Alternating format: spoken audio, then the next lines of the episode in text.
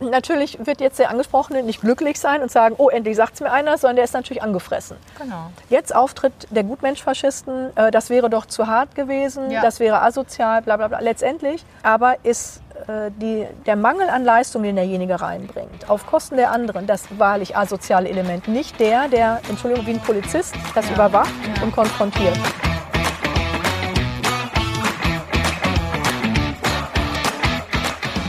Herzlich willkommen zum Podcast Leadership is a Lifestyle. Der Podcast für Führungskräfte, die neben ihrer Karriere ein erfülltes und gesundes Leben führen möchten. Mein Name ist Regina Volz. Ich zeige dir, wie du das Beste aus dir, deinem Leben und deinem Business machen kannst. Und jetzt geht's los. Viel Spaß mit der heutigen Folge.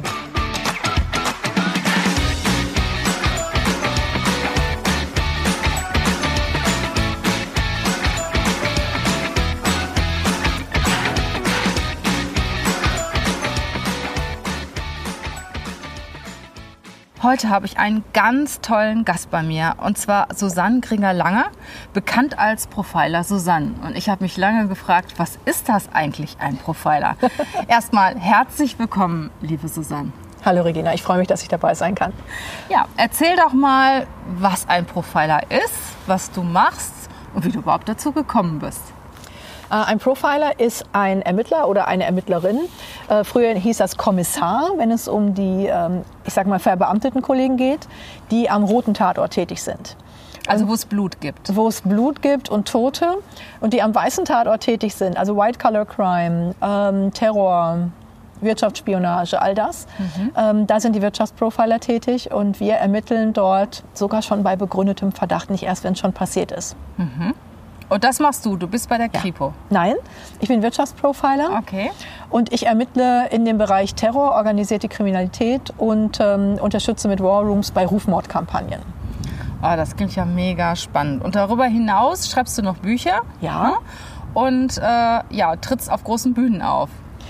Ähm, ich sage immer, äh, der Profiler hat die Aufgabe aufzuklären. Das ist der Job. Und zwar nicht nur Fälle, sondern auch die Menschen. Denn wenn die Fälle, ähm, wenn wir uns die Fälle anschauen, dann entstehen sie nur, weil die Menschen nicht aufgeklärt sind, meiner Meinung nach. Und je lauter ich aufkläre über Manipulationstechniken, über ähm, den Techniken von Rufmordkampagnen, wie man sich immunisiert gegen solche Manipulationen und Manipulateure, desto weniger Fälle haben wir dann in der Wirtschaft aufzuklären und hoffentlich auch in der Gesellschaft. Und daran siehst du deine Aufgabe oder deine, deine Passion, äh, die Leute aufzuklären. Ja, ganz genau. Interessant. Wie bist du denn dazu gekommen? Du wolltest doch nicht sicher immer Profilerin werden. Oder? Nein, nein, ich wollte mal Agentin werden, habe dann auch recherchiert und festgestellt, das sind die Frauen, die zuerst sterben. Habe das dann also sein gelassen. Oh, okay. Dann wollte ich Pilotin werden, da bin ich vier Zentimeter zu kurz für. Komme ich an alle Knöpfchen oben im Cockpit. Ähm, dann wollte ich Diplomatin werden, das war auch völlig verkehrt, weil man an meinem Gesicht schon sieht, was ich denke. Und tatsächlich ging es mir ich, die ich ADS habe, also Abenteuerdefizitsyndrom, ging es immer darum, ähm, einen super Job zu haben, der mich anfixt. Also wo ich morgens sage, so, was haben wir heute auf dem Tisch oder was können wir heute tun. Okay. Und ähm, gleichzeitig wollte ich auch immer unbedingt Menschen helfen und ähm, habe dann nach vielen äh, Wegen und Irrungen und Wirrungen im beruflichen festgestellt, hinten am Ende der Nahrungskette, beispielsweise äh, in der psychologischen Beratung, bin ich zu spät. Ich will nach vorne in die Aufklärung. Das heißt, bevor Opfer entstehen, will ich aufklären. Sehr gut. Ja, und was genau machst du heute? Meine, Du bist ja auf, auf Bühnen unterwegs. Mhm. Äh, Bist du jetzt in, ja, in Unternehmen tätig oder wie kann ich mir das vorstellen? Also es gibt den öffentlichen Bereich, den die Leute von mir kennen, ähm, wo ich Vorträge gebe oder die äh, Abendshow jetzt habe, wo ich auch aufkläre. Geht es ja um Cool im Kreuzfeuer. Also Wir sind jetzt gerade in einer Abend oder vor einer vor einer Abendshow. Abendshow, ne? genau. Ähm, das ist sozusagen die öffentliche Aufklärung, um die Menschen aufzuklären. Mhm. Und dann gibt es die nicht öffentliche Aufklärung, wenn ein Unternehmen sagt, wir werden hier von der Konkurrenz gerade gebasht, ähm, hier läuft eine Rufmordkampagne, was können wir tun? Mhm. Oder wir haben den Eindruck, äh, dass wir infiltriert sind, äh, was können wir tun? Und dann gehen wir ins Unternehmen rein. Also Profiling ist keine One-Woman-Show, da sind immer viele Kollegen mit beschäftigt. Gehen wir rein und ermitteln zuerst einmal, um dann, wenn wir den Fall gelöst haben, die Problematik aufzulösen. Und dann braucht es manchmal noch ein War Room, ähm, dass die Führungskräfte geschult werden, wie können wir mit der Situation jetzt umgehen. Mega interessant. Ja, und du äh, äußerst dich ja hier und da auch schon mal so ein bisschen provokativ gegen die Führungskräfte, ne? Oder ja, Grund, wenn es also um das Thema müssen nicht Führung nur Führungskräfte geht. sein, grundsätzlich. Ähm, ich glaube, dass vieles, was getrieben wird und auch was beraten wird, Bullshit ist. Mhm. Was genau ist Bullshit? Äh, wir beraten ja auch. Dann gucken wir mal, ob das Bullshit ist, genau. was wir erzählen. Äh, also wenn ich jetzt zum Beispiel bei diesen ähm, Rufmordkampagnen, das ist seit zehn Jahren so ein großes Ding, dass ähm, auch Startups, nicht nur die großen Konzerne, gezielt attackiert werden in der Presse. Der Kunde bekommt es nicht zwingend mit, ähm, aber grundsätzlich gibt es natürlich ein, ähm, eine Problematik für die Marke dann dass sie gesagt bekommen, äh, wie sie damit umgehen sollen. Das heißt, typischerweise geh auf den, ähm, der das macht, zu, sprich mit dem, kläre das. Aber derjenige hat ja schon bewiesen, also der dich da angreift, mhm. der hat ja schon bewiesen, dass er nicht Fairplay macht. Jetzt mit Fairplay reinzugehen, ist die falsche Maßnahme also ganz platt gesprochen, wenn ich mit gewaltfreier Kommunikation in eine Gewaltsituation ja, ja, komme, ja. bin ich da verkehrt. Das kannst du vergessen. Und ich muss erst einmal die Gewalt auffangen. Das heißt, ich muss die Kraft haben, diese Faust, die da kommt, einmal so aufzufangen wieder zurückzudrängen. Und dann können mhm. wir eventuell in eine gewaltfreie Kommunikation kommen. Aber diese Grundsatzprinzipien müssen da sein. Und das habe ich im Großen, wenn ich von außen angegriffen werde, das habe ich aber auch im Kleinen, wenn jemand ähm, beispielsweise die Qualität des Unternehmens angreift. Also ich spreche da teilweise von Pfeifen. Mhm. Auch, ne? Das ist ja ein ethisch fragwürdiger Begriff. Ähm, das sind auch jetzt nicht einzelne Personen nach dem Motto, der, die, das ist eine Pfeife, sondern es gibt bestimmte Verhaltensweisen, die auf dieses Pfeifen-Syndrom oder dieses Pfeifenphänomen einzahlen, wo ich sage, ein Unternehmen muss sich fragen, ob es sich das leisten kann. Und äh, wie identifiziere ich die Pfeifen? Also sind das jetzt Gruppen, sind das jetzt äh, Organisationen oder, oder was sind jetzt Pfeifen? Im also, Prinzip doch einzelne Menschen, oder? Einzelne Menschen, die aber auch in Rudeln vorkommen gerne. Mhm. Also die Pfeife, sage ich immer ganz frech, ist von, nicht nur von Geburt, sondern auch von Beruf, Sohn oder Tochter. Sieht sich kurz vor Kanzler, kriegt aber keine PS auf die Straße. Das sind Personen, die in ihrer frühen Kindheit von ihren Eltern nicht auf die Welt vorbereitet worden sind, sondern wo die Welt auf diese Kinder vorbereitet mhm. wurde. Wie so goldene Kälber gehen sie davon aus, dass man sie umtanzt. Und typischerweise ist ähm, in den Führungstrainings immer das, ähm, das Mantra, sprich mit ihnen. Das sind Low Performer. Die brauchen noch mehr Liebe. So, Sei okay, noch netter. Ja, ja. Geh auf sie ein. Aber letztendlich, äh, genau das ist ja deren Masche dass man auf sie eingeht, sie aber trotzdem keine weitere Leistung bringen. Pfeifen sind Leistungssimulanten. Die quatschen drüber, machen aber nicht. Und wenn sie selber kein Risiko drin haben in der Situation, sondern das Schlimmste ist ein Gespräch, also noch mehr Aufmerksamkeit, dann werden die sich überhaupt nicht verändern. Mhm. Und dann geht meine Energie mit der falschen Maßnahme in die falsche Ecke. Klar, du musst sie da abholen, wo sie stehen und dann pushen.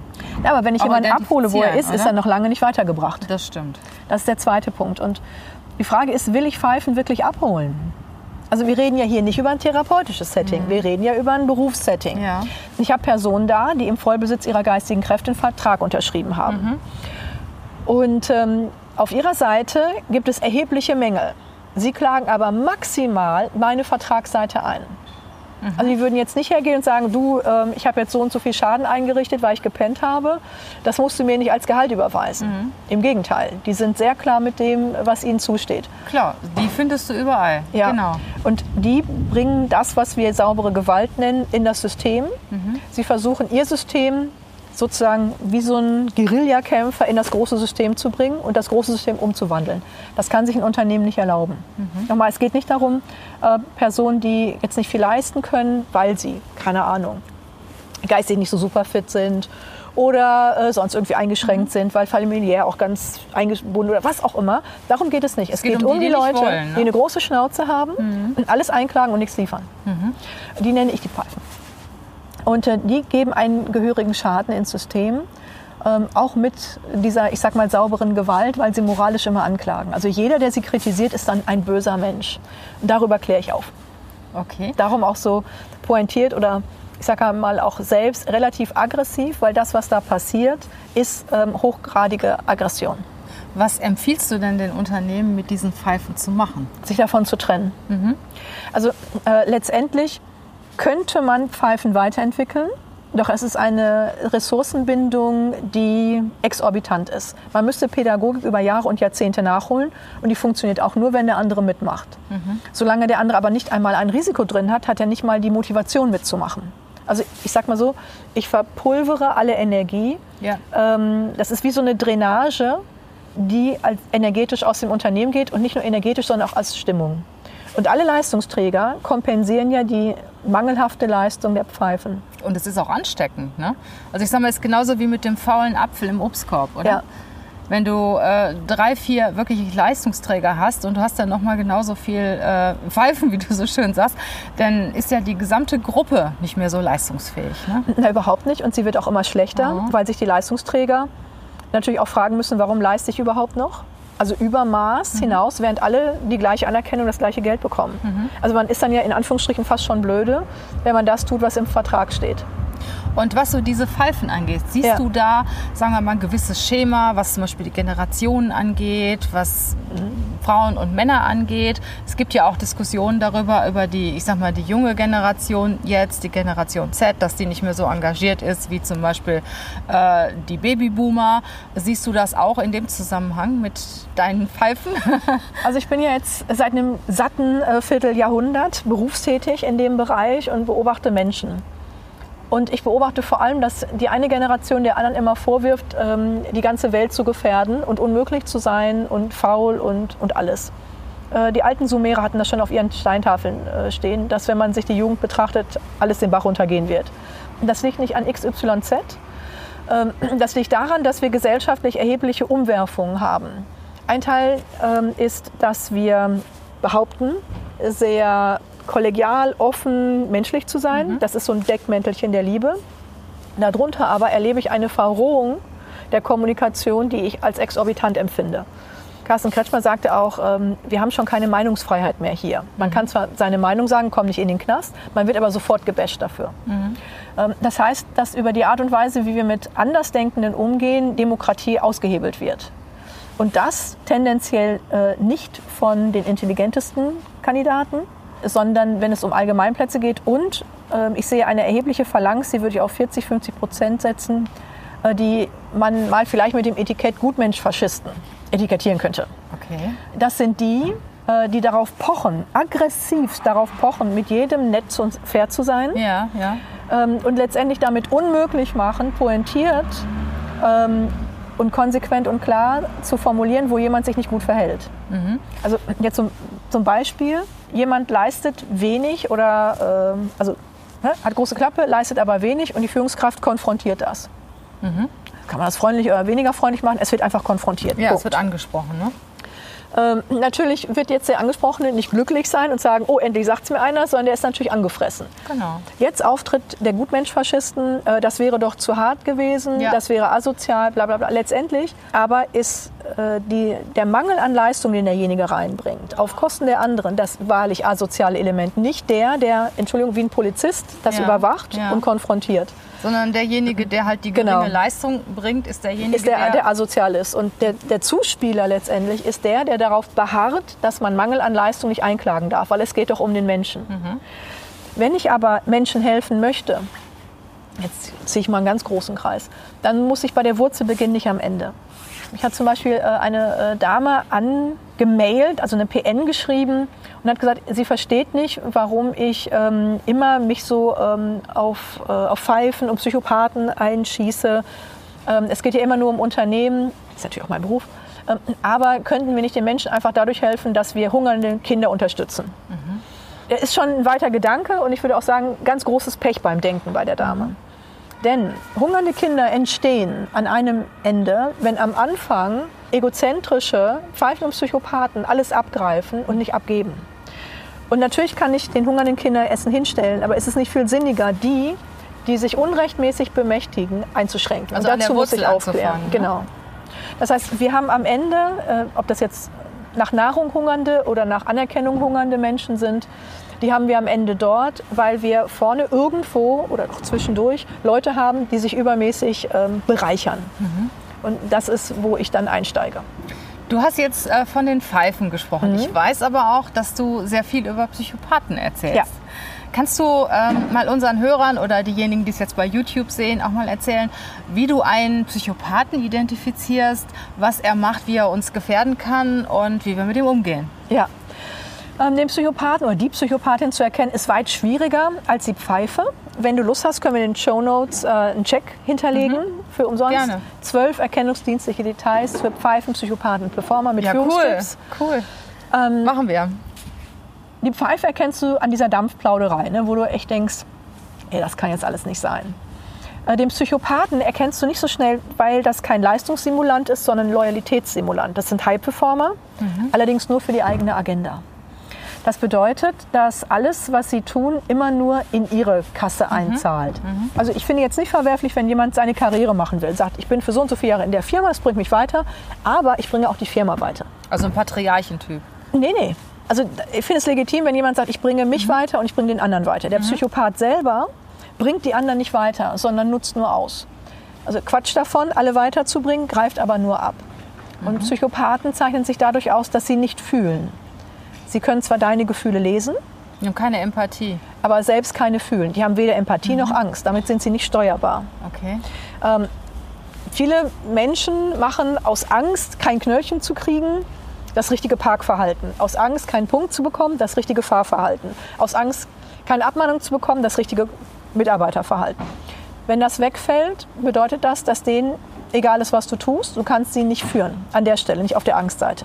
Jetzt könnte man sie natürlich an der Belohnungsecke packen, aber es ist wie bei kleinen Kindern. Wann hört das auf? Also wann hast du zu Ende belohnt?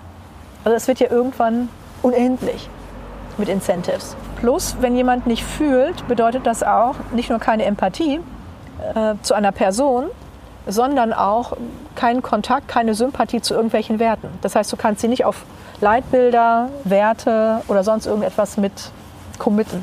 Aber trotzdem schaffen es ja die Psychopathen, Menschen zu gewinnen für sich. Auf ne? jeden Fall. Die haben ja, ich sag mal, sind ja teilweise können ja sehr charmant sein. Sie haben zwar keine Gefühle, können aber welche vorspiegeln. Und sie können deine Gefühle lesen. Das macht sie hochgradig gefährlich, weil sie spüren im Positiven und Negativen, was sie erreichen, äh, sind aber selbst nicht, ähm, ich sag mal, damit konnotiert. Also wenn wir jetzt uns hier streiten würden, dann hättest du eine Emotion dazu. Also es wäre dir unangenehm vielleicht oder denkst dir, genau, endlich. Sodass du immer auch abgleichst, sind wir uns sympathisch, wie weit kann ich gehen. Der Psychopath hat sein ganzes eigenes Ego, aber nicht im Spiel, weil er nicht emotional ist.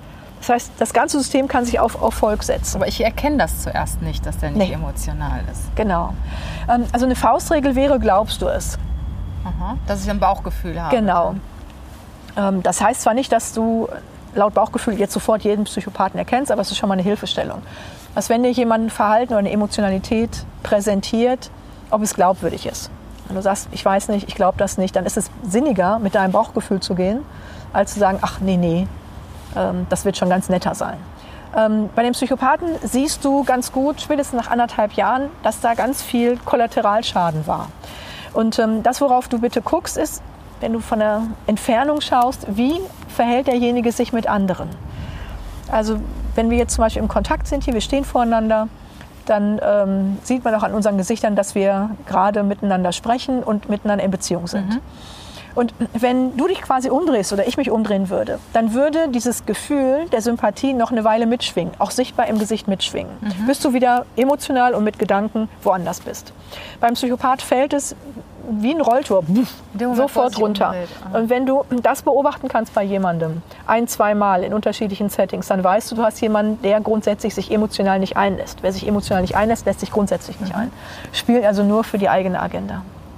Ich sag mal, für den Erfolg sind sie ja sehr gut, ne? weil sie sind hohe Leistungsträger. Nur sie Ja. hinterlassen ziemlich viele Scherben bei dem, was sie tun. Ne? Ja, und viele Manager meinen auch, naja, dann setze ich einen Psychopathen halt situativ ein, ähm, Ja, dann habe ich das aufgeräumt. Das Genau. ist äh, eine Irrsinns-Milchmädchenrechnung. Also eh, wenn ich jemanden einsetze, einen Söldner.